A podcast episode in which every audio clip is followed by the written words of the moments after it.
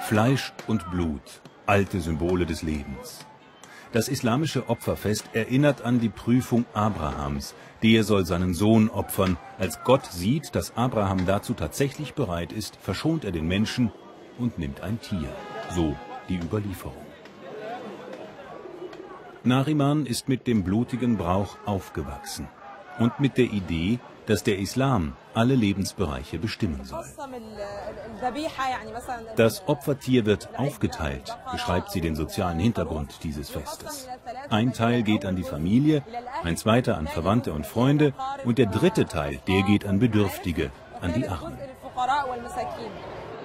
In diesem Viertel von Kairo bestimmt ein konservativer Islam das tägliche Leben. Viele sympathisieren mit den Muslimbrüdern.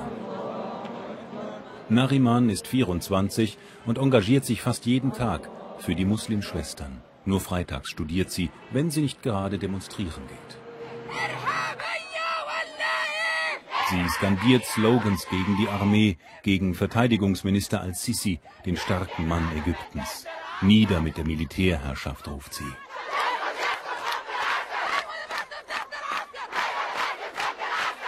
Die Hand mit den vier Fingern, das Symbol für den Widerstand der Islamisten gegen eine Regierung, die hart gegen Muslimbrüder vorgeht, ihre Organisation verboten hat und ihre Führer ins Gefängnis sperrt. Viele Islamisten wurden bei Protesten getötet. Bei den Muslimschwestern heißen die Märtyrer. Seit fast zwei Wochen kommt Nariman täglich vorbei, um nach dieser Familie zu sehen. 27 Jahre alt war deren Sohn, als er bei einer Auseinandersetzung zwischen der Polizei und Islamisten ums Leben kam.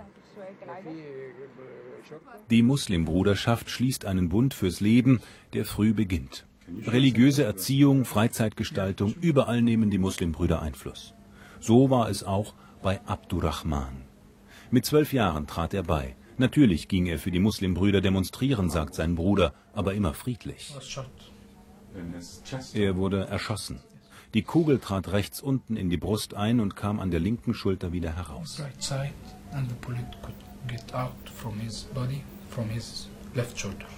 Gab es irgendwelche Ermittlungen, wer geschossen hat? Nein.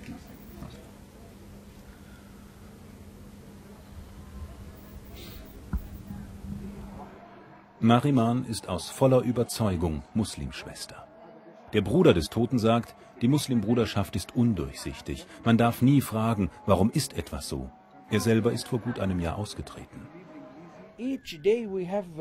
Jeden Tag lesen wir in der Zeitung von neuen Todesopfern, sagt Abdurrahmans Vater.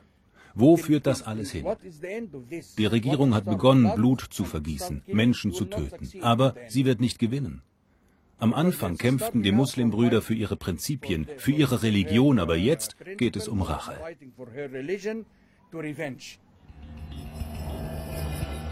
14. August. Ein Protestlager der Muslimbrüder wird geräumt. 5000 Tote, behaupten die Islamisten. 638 heißt es offiziell, darunter viele Sicherheitskräfte. Seither spricht die Regierung von einem Kampf gegen den Terror und viele Bürger kämpfen mit. Anwohner werfen Steine auf Muslimbrüder, die werfen zurück. Man sollte alle Islamisten umbringen, sagen manche. Der Hass kennt keine Grenzen.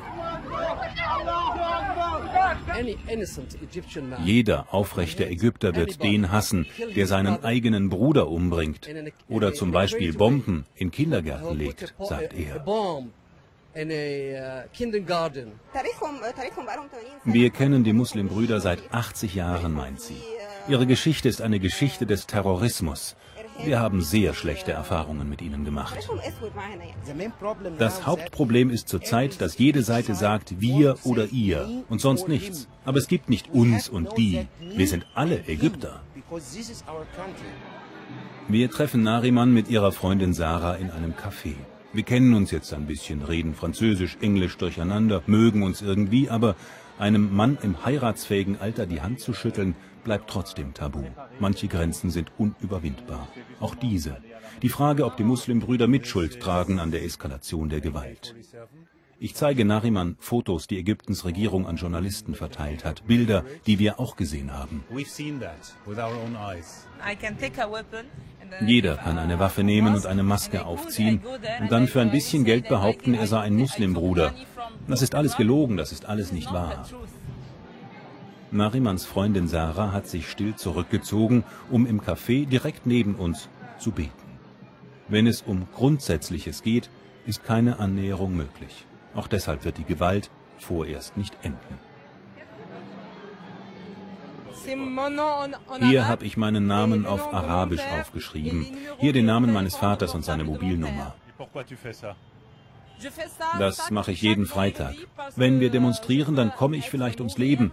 Und so kann man gleich meine Eltern verständigen. Das Militär soll abtreten. Dafür demonstrieren sie. Und für ihren islamischen Gottesstaat. Zweifel sind nicht erlaubt. Und doch gibt es bei Nariman plötzlich so etwas wie Unsicherheit. Wir stellen uns einfach vor, dass wir etwas ändern können. Aber es ist nur ein Traum, das weiß ich. Doch irgendwas müssen wir tun. Islamisch soll Ägypten sein und der islamistische Präsident Mursi soll wiederkommen. Das wird sicher nicht passieren, das weiß Nariman auch, aber trotzdem geht die Muslimschwester ihren Weg weiter und die Regierung bleibt auf ihrem. Aufeinander zu geht keiner von beiden.